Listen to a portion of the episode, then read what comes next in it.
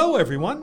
Welcome to Morning English. This is Colin. Hi guys，欢迎大家收听早安英文。This is Blair。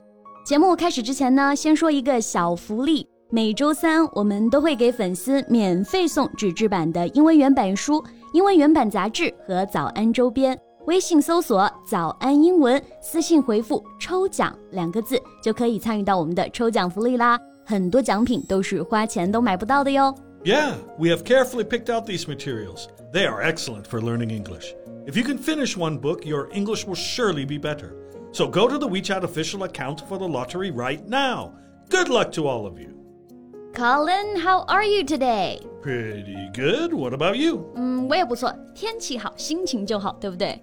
Yeah. Now, do you have any idea what to talk about today? 今天聊点什么呢？我想一想啊。 诶，我给你看一张照片吧。你觉得照片上这个人看上去怎么样？ Wow, she's pretty and well dressed. She looks like that kind of lady that's uh, born with a silver spoon in her mouth. 反正就是看上去很贵气，对不对？大家可以看到我们的配图的照片。那我们康林老师呢就觉得他看上去非常的贵气。在这里有一个表达，我们可以来学习一下：born with a silver spoon in one's mouth。 Yeah, so here, silver spoon means wealth, Especially inherited wealth. 没错，我们中文当中其实有对应的说法。有些人啊，一出生就非常有钱，出生在了有钱人家，我们就会说含着金汤匙出生的，对不对？英文当中也是一样的，只不过这个金汤匙变成了银的，born with a silver spoon。So, who's the lady you just showed me? 嗯，我不太确定能不能把她称作一位 lady，不过她的故事呢，绝对是很传奇的。今天我就给你讲一讲她的故事吧。Okay, sounds good.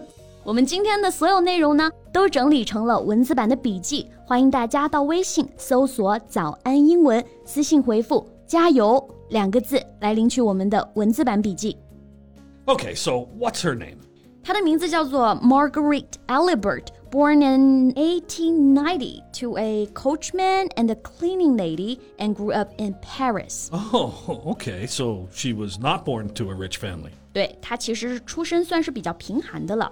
父亲呢是一个马车夫 coachman，母亲是一个清洁工啊 cleaning lady。但是呢，她父母都是为有钱人工作的，so So I guess since her parents worked for people in the upper class, she had the benefit of being raised in an area of the city where people were sophisticated and educated. that's exactly right。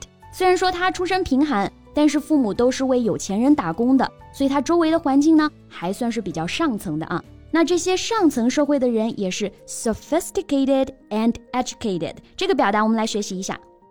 So, someone who is sophisticated is comfortable in social situations and knows about culture, fashion, and other matters that are considered socially important. 对这个 sophisticated，我们就可以把它翻译为老练的、久经世故的，或者说见多识广的。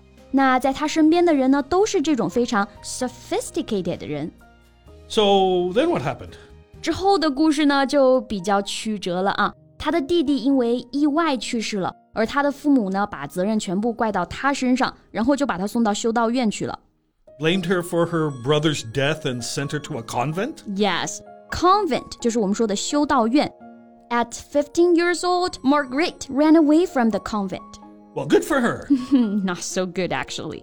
十五岁从修道院逃走之后呢，因为长得比较漂亮嘛，就有很多的人追求。她在十六岁的时候就怀孕了，并生下了一个女孩。不过孩子父亲是谁呢，也不知道。 Well, I don't think her parents would uh, accept her, let alone the kid. And how can a 16 year old raise a baby all on her own? 对她父母肯定是不能接受的呀。 Well, she was forced to give her daughter away, and her only option to support herself with um, prostitution. Oh, no wonder you said she was not a lady. She was a prostitute. 没错，大家可以想一下，她才十六岁，生了一个孩子，孩子的父亲呢也不要她了，她的父母也不要她，实在没有办法嘛。后来就开始做肉体生意啊，也就是我们说的妓女。那这个词用英文表达就是 prostitute。 Yes. And you can also use the word courtesan. Um, in former times, a courtesan was a woman who had sexual relationships with rich and powerful men for money. 对，courtesan 这个词也可以表达妓女的意思啊，但是呢是比较高级的那一种，一般是专门服侍有钱人的，especially one with the rich customers。 That's right. So, after selling her services to dozens of uh, rich men in high society, including a British royal member, Marguerite earned the ability to finally find men willing to pay a substantial amount of money. Well, we have a word for this. We would say she was a gold digger. A gold digger is a person who has a relationship with someone who is rich in order to get money or expensive things from them. 对这个表达，我们来学习一下啊。Gold digger 字面意思是挖金子的人，对不对？我们一般用这个表达表示 傍大款的人，拜金女就是专门找有钱人，然后呢从他们身上获利。Well, I guess she finally lived the life she desired a luxurious apartment, the newest fashions, and vacations abroad. 没错，辗转于有钱人之间呢，也让她收获了自己想要的东西啊，像大房子啊、最新的时装啊，还有海外的度假呀、啊。对于她来说呢，简直就是家常便饭了。这些东西。Did she ever get married? Multiple times，而且经过了几次结婚又离婚之后呢，她分到了前夫好多的钱，然后开始就更加挥霍的生活了。Well, with that much money and being single again, I guess she went back to courting rich men and enjoying all the free stuff that came along with it. 完全正确啊！不过后来呢，她又嫁给了一个埃及的有钱人，好像还是个贵族来着。An Egyptian? Yeah. Did she convert to Islam? I mean, did she know he could have multiple wives? 因为埃及信仰伊斯兰教嘛，所以她后来就转信伊斯兰教了，也搬去了埃及。不过后来的生活可想而知了，她这么一个生性自由的人，怎么会过这种闭塞的生活呢？而且丈夫还能够娶好几个妻子。I think her independent and strong nature would not allow her to continue living her life trapped in that kind of situation. Well, guess what she did? She killed him. How did you know? Have you read the story already? No, never heard of her before. It's just how it goes every time. 我们 Colin 果真是见多识广啊！因为受不了这种生活，而丈夫呢又不愿意离婚。后来啊，Margaret 她就在英国枪杀了自己的丈夫。So, how many years was she sentenced to prison? Zero。大家应该也很好奇，对不对？枪杀了自己的丈夫要判多少年呢？ 不过啊，他一年都没有判，因为是作为正当防卫被判无罪的。Come on, how is this even possible?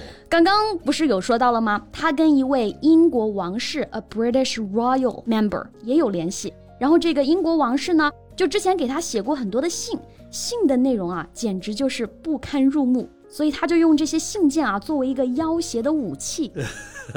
so she blackmailed the royal family. Yes, they don't want these dirty letters to be exposed. So they declared it was self defense and all charges are dropped against her, right? 对，有王室的一个介入，所以这个案件就草草结案了。她最终呢也是被判无罪。Well, she was smart. If she killed her husband in Egypt, she would definitely be sentenced to death. 对，没错。有人说啊，这个女人呢，她放荡狠毒，不值得同情。也有人说，她一生呢都没有感受到爱的温暖，是一个可怜人。 究竟孰是孰非啊？只有他自己最清楚了。我们呢，终究只是看客。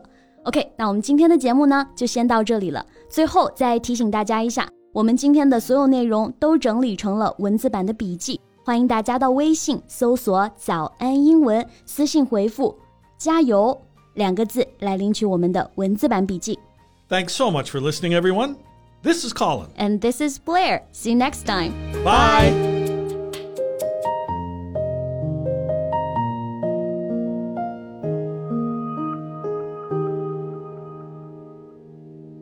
This podcast is from Morning English. 学口语就来早安英文。